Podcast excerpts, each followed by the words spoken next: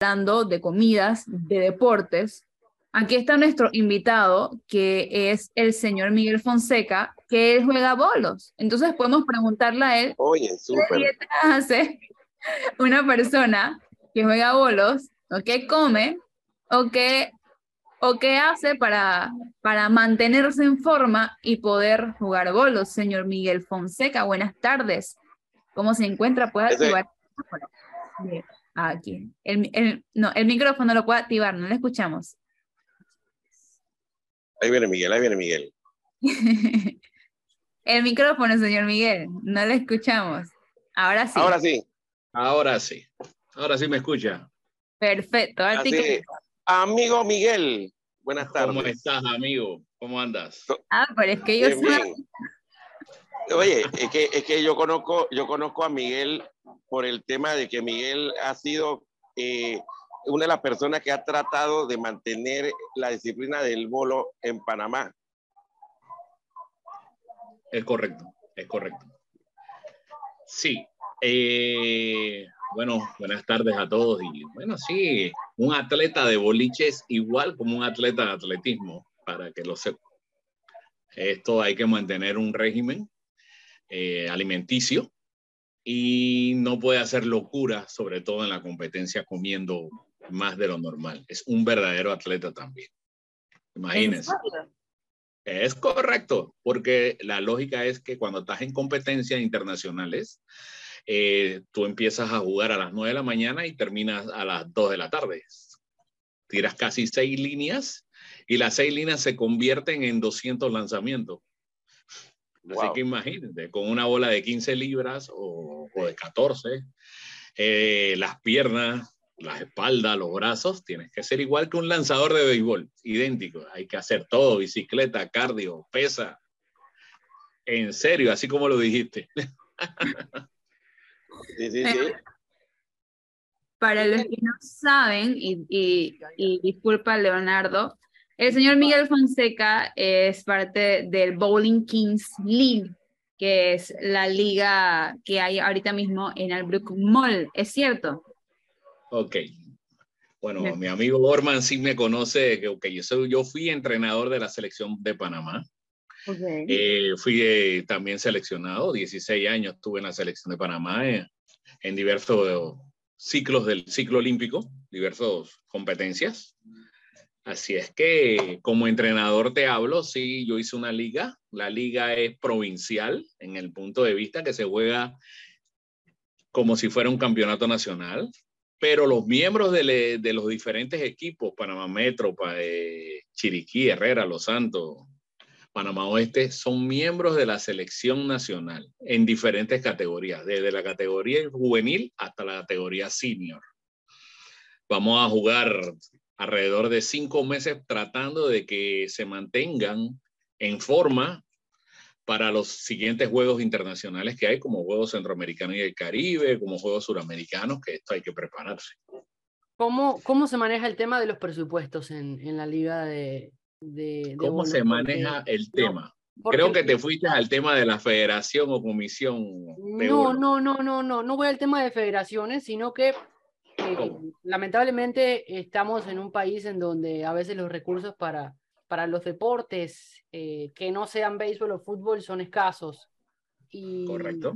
por eso le, le consulto cómo es la situación de, de, de esta liga en temas, temas de presupuesto. No, no si el Estado les da o no, porque igual sería bueno saberlo, pero eh, me imagino que es difícil conseguir patrocinadores para este tipo de deporte. Ok, Leonardo, un gusto conocerte.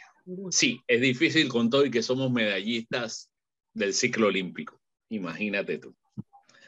Eh, también tenemos una federación que está bastante alejada de los atletas. Y nosotros mismos, con amigos, con patrocinadores, con la bolera, Albrook Bowling, con Metro Libre que nos ayuda, hacemos campeonatos para poder mantenernos en forma y buscar fondos. Lógicamente, Pandeporte da algo cuando tiene que sacar la delegación deportiva, pero es muy poco. Muchas cosas las costea el mismo atleta, como en todo lo que pasa aquí en Panamá.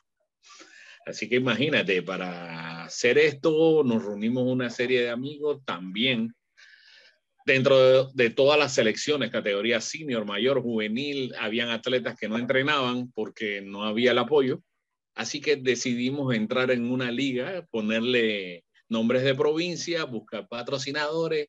Es más, se está por, está televisada en el punto de vista por internet, por Play Sport Channel, y buscando fondos para poder sacar a nuestros jugadores adelante y que practiquen y entrenen para que cuando venga la competencia internacional no sea una mala presentación. Apoyo se necesita. Necesito un centro de alto rendimiento, lógicamente porque las boleras son privadas. Hay una bolera en Howard, no sé si ustedes la han visto, detrás de la Fuerza Aérea o de Sinapur, que se está perdiendo desde la reversión del canal. Casi 30 años dañándose la bolera ahí y nadie la puede agarrar, imagínense ustedes. Y así se han perdido varias de las bases militares. ¿Por qué es eso? ¿Quién, ¿Quién tiene la propiedad sobre eso? ¿Bienes revertidos? Creo que Panamá Pacífico viene revertido, pero yo he ido precisamente. Hay que hacer la averiguación entonces. Sí, eh, voy a ver si otra vez consulto con el, el, director de Pandeporte para ver si nos puede ayudar y hacernos un centro de alto rendimiento.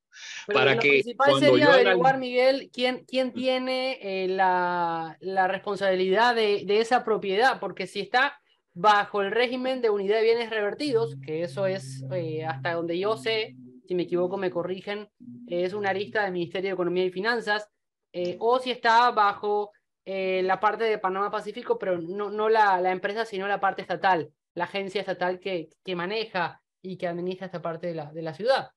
Es la duda que tengo porque es, es increíble, y lo tocamos siempre aquí, cómo en este país dejamos perder infraestructuras que se pueden utilizar para el desarrollo de la comunidad. Pasan la calzada Amador con las infraestructuras que deja perder la caja de seguro social, pasa ahora con lo que usted cuenta, que yo no lo sabía, con esta cancha de, de, de, de bowling, de bolos que hay en, en Panamá Pacífico, y debe pasar con muchas otras infraestructuras que hay en la ciudad, piscinas, canchas de fútbol y demás. Leonardo, y, para te voy a decir, Leonardo, que también cerca de esa cancha había una cancha de racquetball muy, pero muy buena, ¿ok? Y yo no sé cuál es la condición, ni quién la tiene, cómo está. Entonces, lo que tienen que pensar, por ejemplo, en una cancha de bowling o de racquetball, es que el piso es de madera, ¿ok? Y ese piso de madera, si lo dejas tirado ahí por más de 20, 30 años, se va a llenar de polilla. ¿no? Y cuando vas a ver, vas a tener que hacer una inversión mucho más grande. El sistema de aire acondicionado que está ahí, no sé quién le da, le da el mantenimiento adecuado. Y ahí nos vamos, tú sabes, comenzamos. Cuando de repente alguien se acuerda, así como Miguel, de que Chuleta, allá en Howard hay una cancha, ¿no? Esto, voy a investigar. Alguien por ahí de repente dice, ah, bueno, mira, si aquí la tenemos, te la vamos a poder esto, eh, facilitar, pero lo vas a tener que meter de la mano y cuánta vaina. Entonces la pregunta es, ¿quién hace el aporte para volver esa cancha como era anteriormente?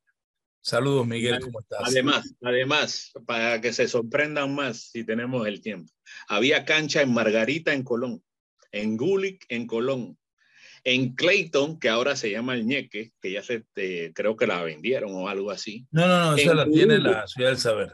Ok, en Curundu, al lado del Comité Olímpico, que ahora era eh, parte de la, del Ministerio Público, creo que es.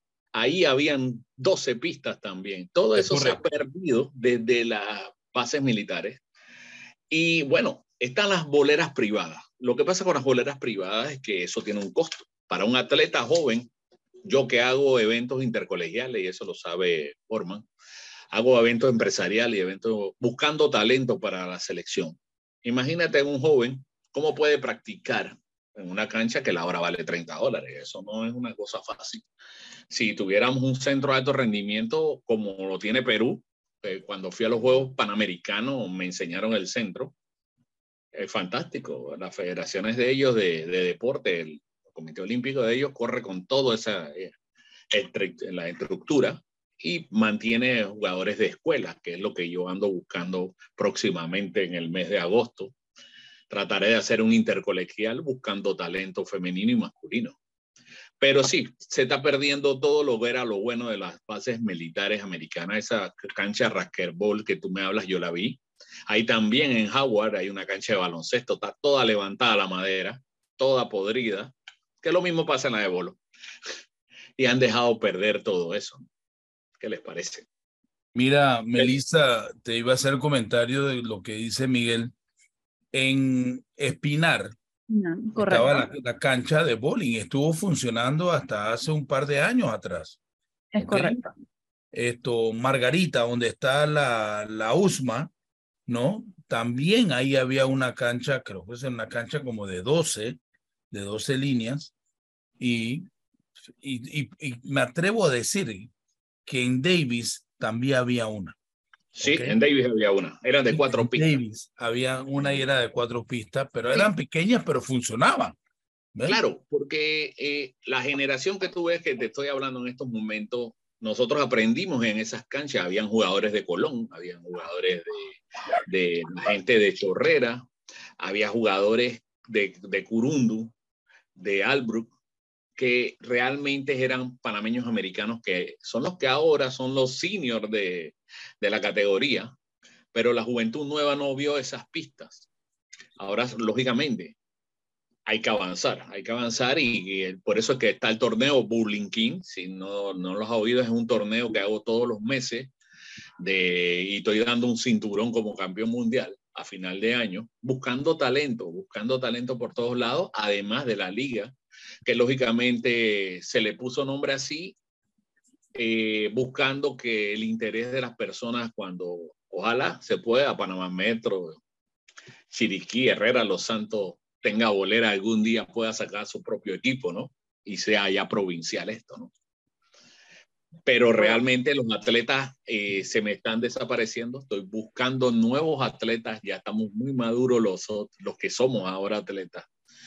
Y, y, realmente por eso es que hay en la Liga Bowling King, buscando talento. Es más, eh, eh, acuérdense. Miguel, no sé si, si perdón, Luchi, no sé si sabes, si sabías que acá en el oeste, en el área de Chorrera, em, hay dos, dos boleras, eh, una en, en Anclas Mall y la otra en una plaza Costa Verde. Sí, Costa Verde, arriba de Felipe Monta, creo que es así. Exactamente. Bueno, y hay otra en, en Anclas Mall, en la parte de... Correcto, correcto. Es que eh, ahí es donde se empieza a buscar los talentos en otras provincias, en, otro, en otros corregimientos.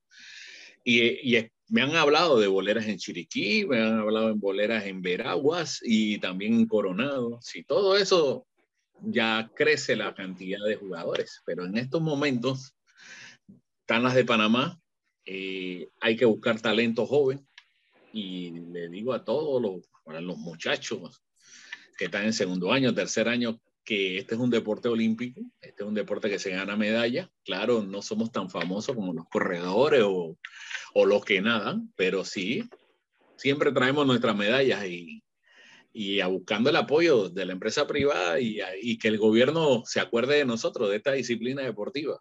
Y, es costoso, Miguel, es costoso. Correcto, por eso es que, suponiendo, te hablo rápidamente de Perú, antes de los Juegos Panamericanos de ellos, ellos apoyaron a muchas escuelas y ahora, después de cinco años de trabajo, tienen mucha cantidad joven, pero los apoyaron en bolas, en zapatos, porque es costoso, es costoso.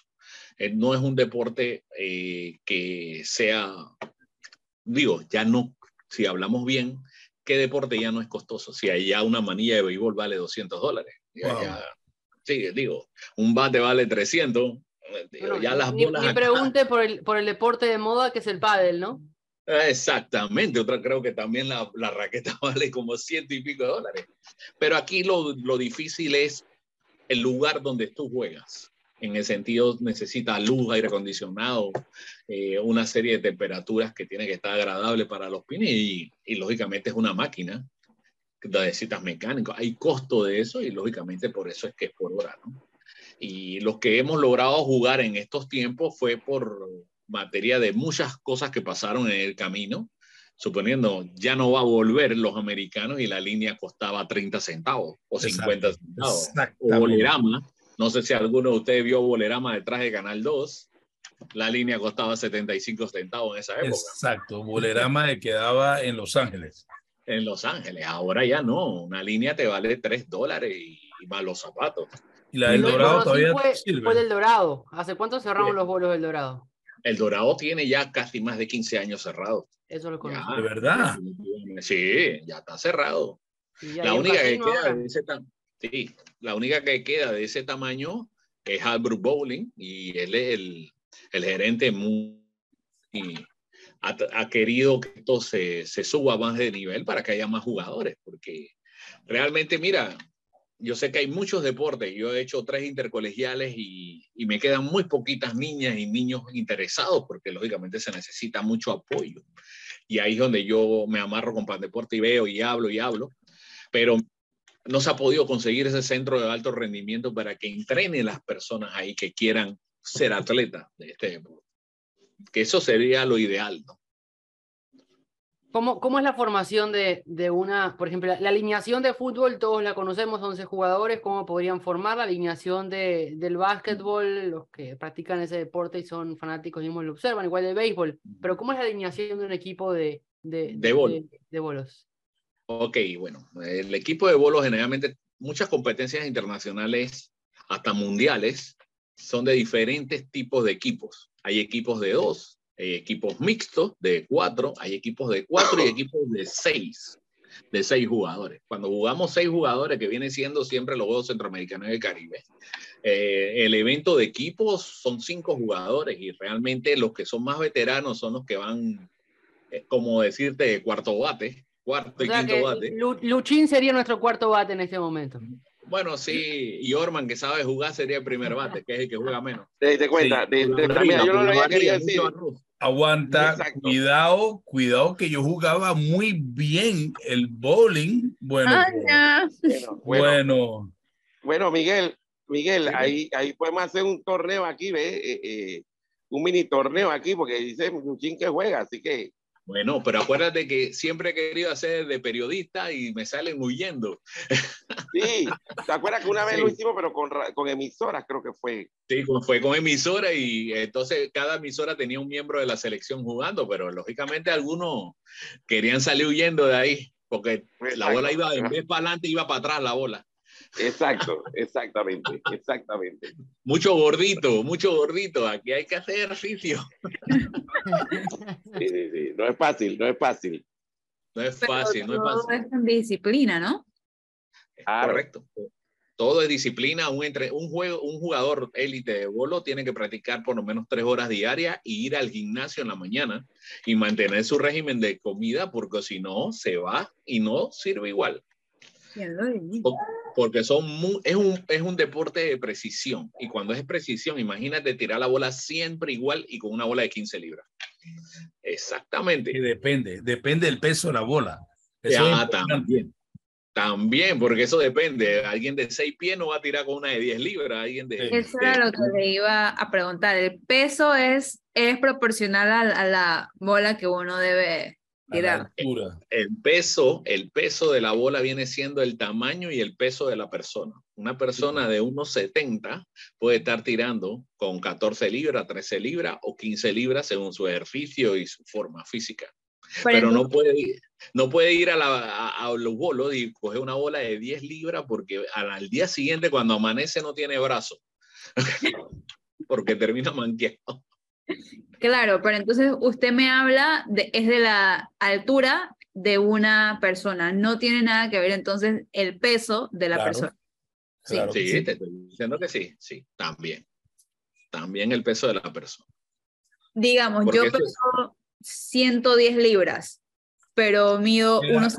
Quedas adentro con los pies.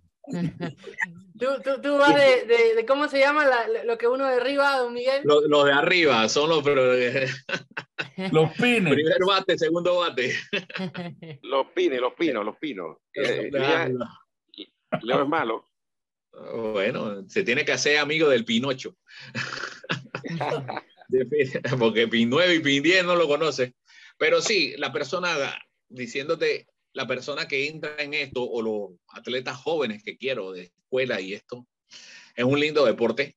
y es un deporte que si lo hace muy bien puede jugar a nivel de dinero ya profesionalmente, como se jugó en los Estados Unidos, ¿no? Y se juega todavía por dinero.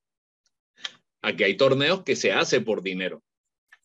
Suponiendo yo hago uno, el de fin de año, que es el Bowling King, el rey de la bolera, el premio es mil dólares. Wow. ¿Qué le parece, no? Mil dólares. ¿Es para aficionados o para, o para equipos? Va abierto, el que quiera jugar se mete. Pero para ganarte los mil dólares. ¿Cuánto, conforma, ¿Cuánto conforma un equipo, eh, Miguel? Cuatro jugadores. Cuatro jugadores. Es que estaba viendo para ver cómo, se repartían los mil dólares. Ah, no, pero ese evento es individual. Tú juegas solo por ah, tu vida.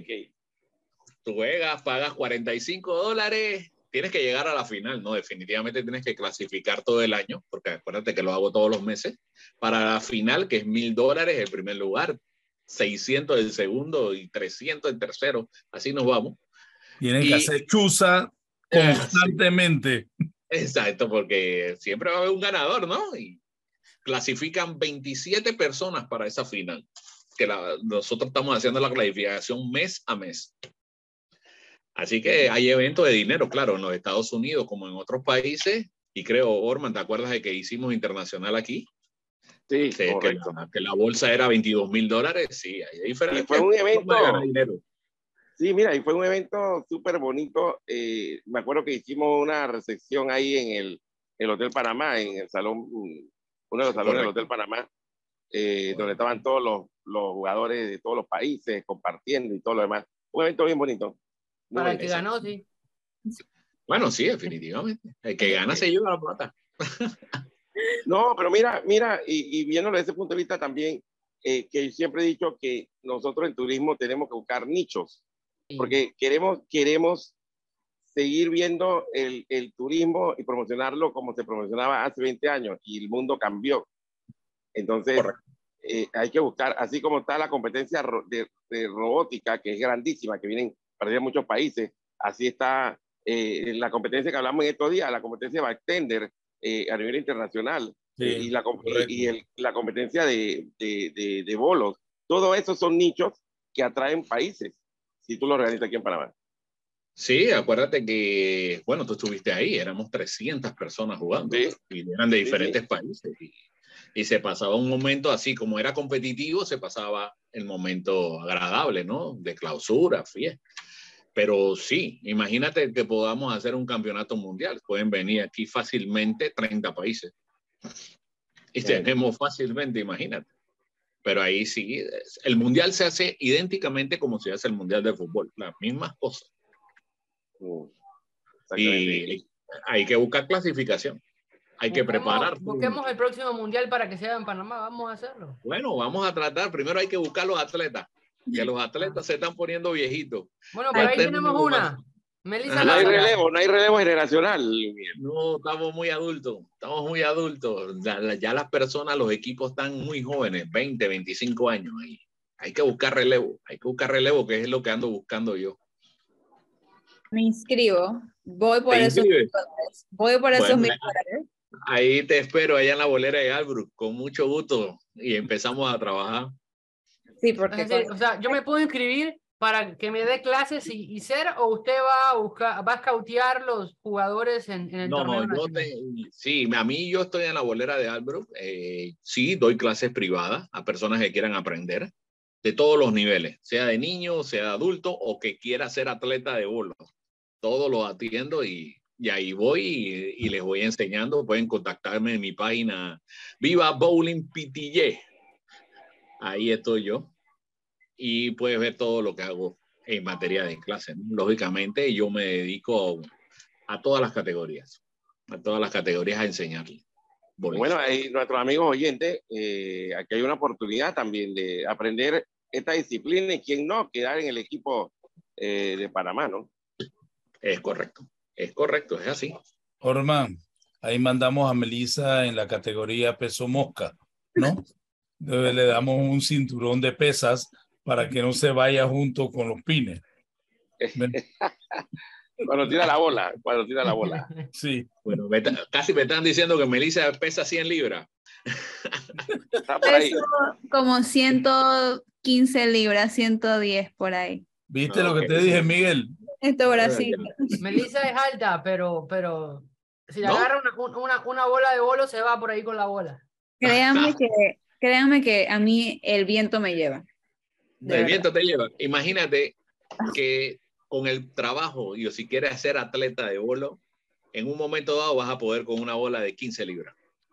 Imagínate tú, con las pesas, el trabajo físico, el alimento, llegas hasta 15 libras. El asunto es que me tires en toda una semana casi 500 lanzamientos. Imagínate. ¿Cuántos por día se pueden hacer en ese caso? Bueno, en competencias internacionales estás haciendo alrededor de, bueno, si lo sacamos así, vamos a hacerlo simplemente. Todos los días tiras 150 líneas, eh, digo, 150 tiros. Eso viene siendo seis juegos más los tiros de práctica y todo, y en competencias internacionales lo haces toda una semana, de sábado a viernes.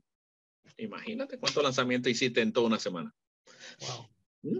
Y tienes que tener piernas, tienes que tener brazos, espalda sobre todo, porque tienes que ser preciso, y para ser preciso tienes que estar en condición.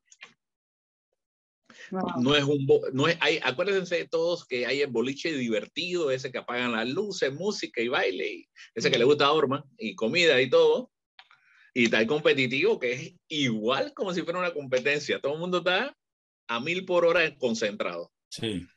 Y ahí, es que el, el, Dime. el de, esto, de estas boleras eh, o estos lugares eh, que son más comerciales, obviamente lo hacen tipo discoteca eh, para que la gente vaya. es más recreativo, ¿no? Pero siempre llega uno que otro eh, que, que, tiene mucho conocimiento, ¿no?